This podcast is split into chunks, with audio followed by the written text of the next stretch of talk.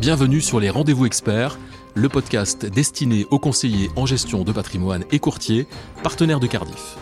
Nous avons abordé à plusieurs reprises dans nos podcasts des Rendez-vous Experts les différentes manières d'investir dans la finance durable. Aujourd'hui, nous allons plus particulièrement nous intéresser à ce que l'on appelle les fonds verts.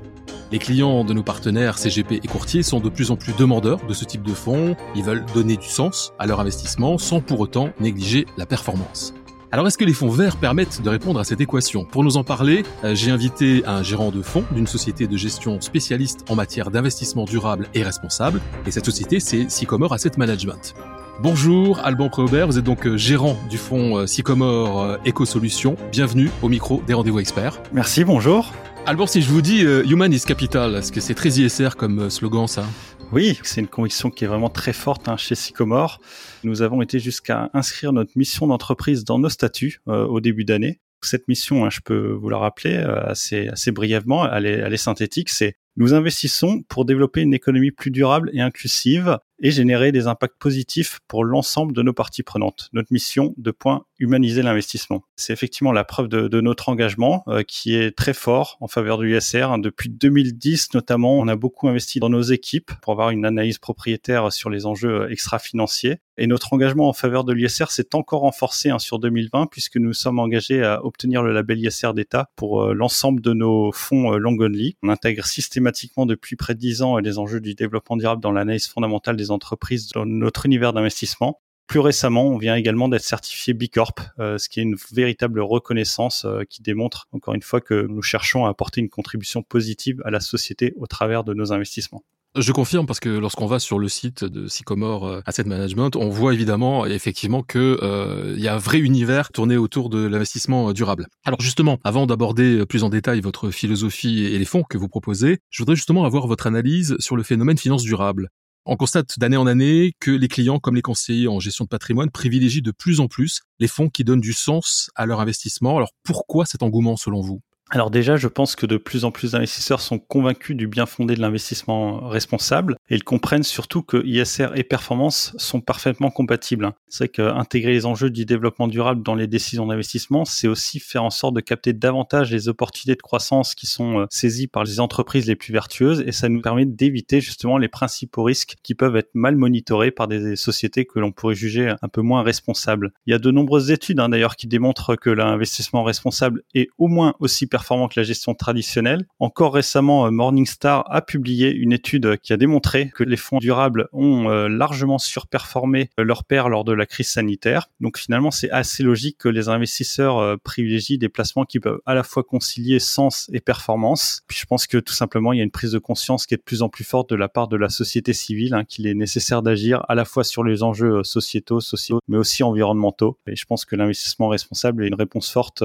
pour ces citoyens qui souhaitent euh, placer leur argent en, s'assurant qu'ils ne financent pas n'importe quoi. Alors, euh, Alban Préaubert, on parle beaucoup de, fonds ISR, on en a d'ailleurs beaucoup parlé au micro euh, des rendez-vous experts. On parle de fonds ESG, mais finalement beaucoup moins des fonds verts. Et puis parfois, on a l'impression que ces fonds verts, c'est un peu cosmétique. Mais selon vous, c'est pas du tout le cas. Non, c'est pas du tout le cas, d'autant plus que l'État, euh, au travers du ministère de la Transition écologique, a mis en place fin 2015, au moment de la COP 21, un label qui s'appelle le label Greenfin et qui finalement définit assez bien hein, ce que doit être un fonds vert. Sycomore Eco-Solutions, le, le fonds que je co-gère euh, avec Anne-Claire Abadi euh, au sein de Sycomore, a d'ailleurs été le premier fonds à obtenir ce label Greenfin. c'est un label qui est vraiment exigeant, hein, donc qui garantit la qualité verte des fonds d'investissement. Et je pense que les investisseurs investisseurs finaux peuvent vraiment se fier à ce label s'ils souhaitent euh, investir dans un fonds vert. Je crois qu'il y a une cinquantaine de fonds aujourd'hui qui sont labellisés Greenfin pour des encours totaux d'environ 15 milliards d'euros. Et ce label, encore une fois, un cahier des charges euh, très strict hein, qui nous pousse à, privilégier euh, les catégories d'activités euh, qui entrent dans le champ de la transition énergétique écologique et de la lutte contre le changement climatique. Il y a également la mise en place de la taxonomie européenne hein, qui devrait permettre de clarifier encore davantage les activités vertes qui devraient être privilégiées par les investisseurs et mettre peut-être un nouveau coup d'accélérateur sur ces fonds verts, justement.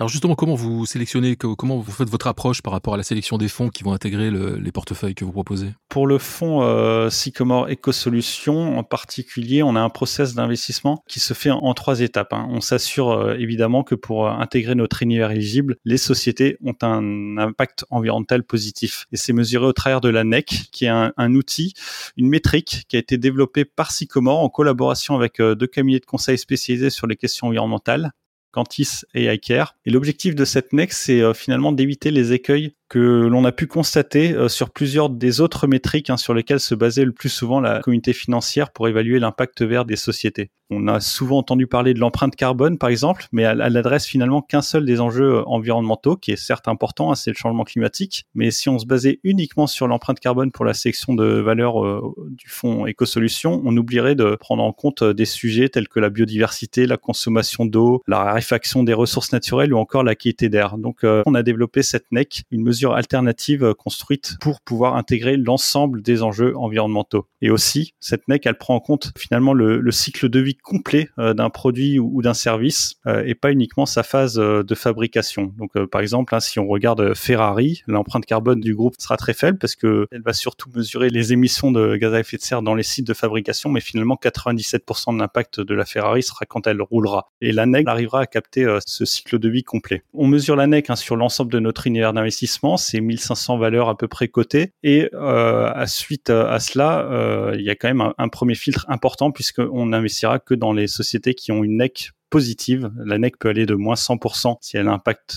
très négatif sur l'environnement jusqu'à plus 100% si l'impact est, évidemment très positif. Deuxième étape de notre process d'investissement, c'est notre euh, modèle d'analyse fondamentale SPICE qui finalement repose sur la conviction que la création de valeur d'une entreprise n'est durable que si elle est partagée avec l'ensemble de ses parties prenantes. Donc dans le S de SPICE, on a les suppliers, donc les fournisseurs, la société civile également. Dans le P, c'est le capital humain avec le people. Dans la partie I, c'est les interactions avec euh, les investisseurs. Dans la partie C, c'est clients et évidemment le E de Spice, c'est environnement. Donc évidemment, on s'assure que les sociétés investies dans l'écosolution ont un impact environnemental positif, mais elles doivent aussi avoir un, impact responsable vis-à-vis des autres parties prenantes du modèle Spice. Et enfin, dernière étape, hein, faire une analyse financière traditionnelle et suite à cela, euh, on sélectionnera dans, le fonds écosolution les valeurs qui offrent le meilleur potentiel d'appréciation. Et in fine, on aura un portefeuille assez concentré entre 50 et 70 valeurs en général.